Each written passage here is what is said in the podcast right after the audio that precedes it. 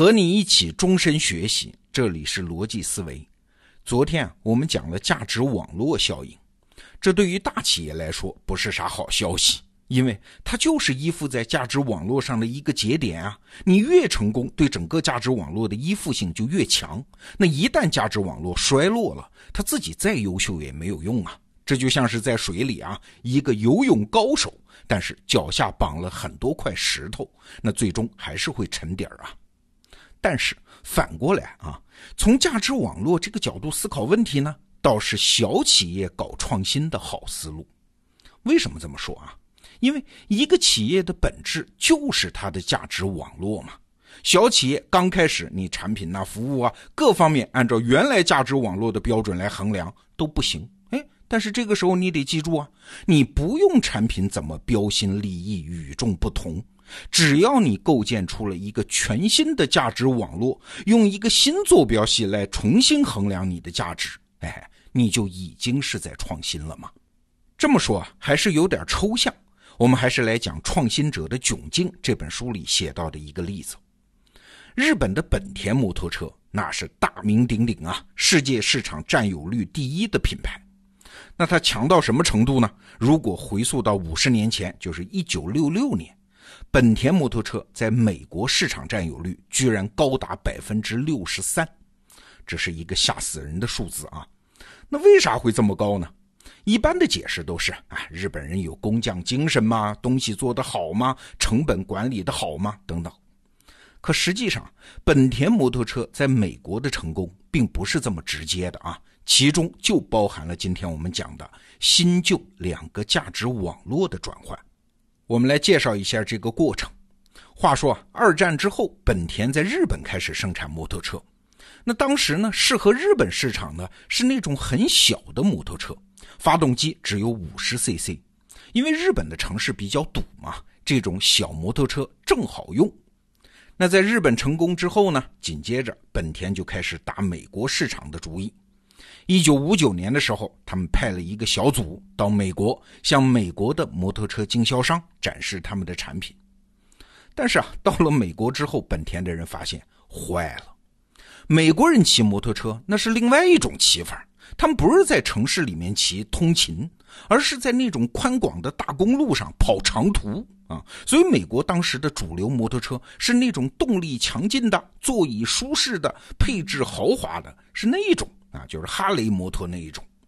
美国经销商看到本田日本人生产那种小摩托车，那嗤之以鼻呀，说你这玩意儿也叫摩托车，你这不叫儿童玩具吗？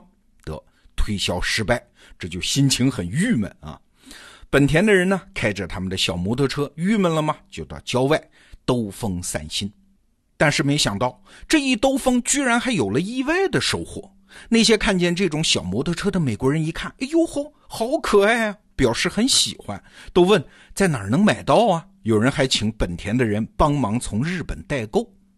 请注意啊，喜欢这种小摩托车的美国人和原来骑摩托车的美国人，他可不是同一种美国人。原来骑摩托车的美国人是那种粗犷大汉呢，哎，你上网查查就知道了啊。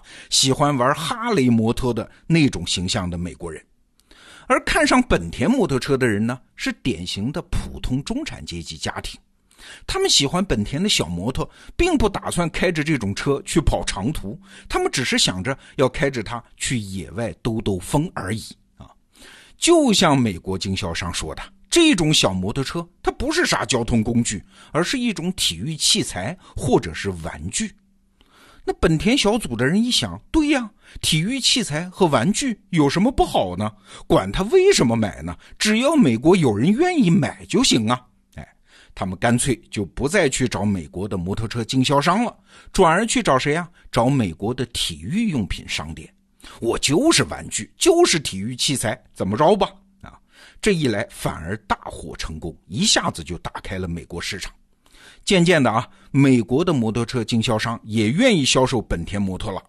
同时呢，本田摩托也逐渐研发更大马力的发动机，摩托车的档次也越来越高，最终就占据了大量的市场份额。就像我们前面说的，到了一九六六年，日本本田公司占据了百分之六十三的市场份额。你看，同样一个产品吧，都是摩托车吧？刚开始按照原来的标准还不如人吧？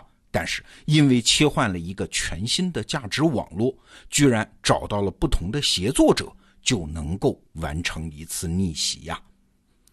那下一个问题就来了。原来在美国市场上的那些摩托车生产商，就是哈雷这样的品牌，难道就被动挨打吗？他们怎么就不反攻倒算呢？也切入小型轻便的本田的这种摩托车市场来阻击本田呢？嘿嘿，不是没想啊，是办不到。为啥呢？还是因为价值网络的绑定效应。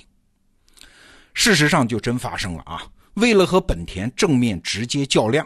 哈雷还收购了几家意大利的小型摩托车企业，打算我们也伸伸胳膊，我们也来生产这种小型摩托车。但是啊，这个时候美国的那些摩托车经销商又跳出来反对，他们觉得，哎，你是哈雷耶，你推出低档廉价的小摩托车，这有损你的高大形象哎，会影响原来你的强势产品大型摩托车的销售啊。这个心态其实很好理解啊！你要是身边有哈雷摩托的用户粉丝，你就会完全理解经销商当年的担心，他们完全有道理。因为哈雷的那种硬汉形象是经不起这么折腾的。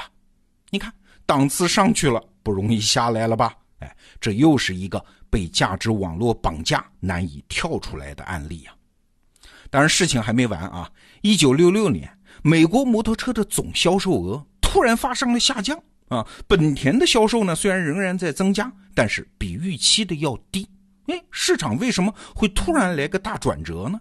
哎，因为这个时候美国参加了越战嘛，十八岁到二十五岁的年轻男子很多都要应征入伍，那这批人呢，恰好是摩托车的主要消费群体。这倒不是说市场上损失了多少客户啊，真正去当兵的年轻人能有多少啊？关键是银行对这个年龄段的人都不愿意贷款给他们消费了，因为你随时有可能去打仗的嘛。哎，这对整体市场的消费力打击就太大了。你看，这再次说明了啥？说明了价值网络的变动对企业的影响。今天我们说这个话题啊，其实就是想换一个角度再来看一眼商业竞争。过去啊，我们总以为竞争的立足点是产品嘛。但是，其实竞争还有一个着眼点，那就是价值网络。话说，刘润老师啊，就是五分钟商学院栏目的主理人。刘润老师曾经举过一个例子：微软为什么在传统的 PC 生态里面那么厉害？哎，不完全因为它的软件好、操作系统好啊，更重要的是，它建成了一个价值网络系统。在这个网络里啊，除了微软自己，还有两个更重要的角色。就是应用软件开发者和用户，我们简单说一下这个逻辑啊，你就知道这个价值网络有多厉害。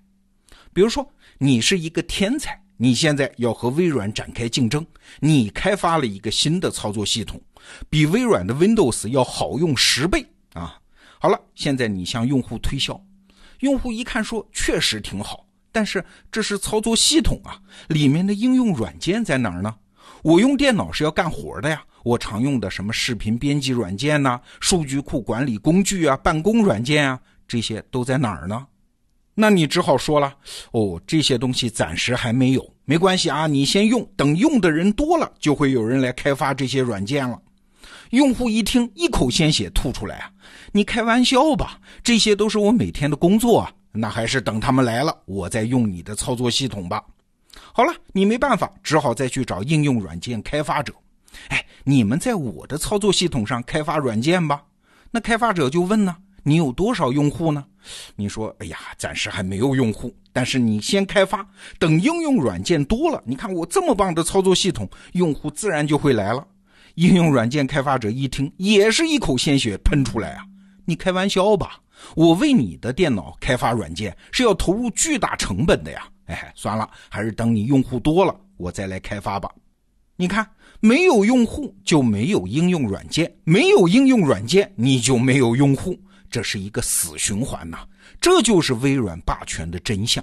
你看，一个企业的垄断优势不是建立在它内部资源的基础上，而是建立在整个外部网络资源的基础上。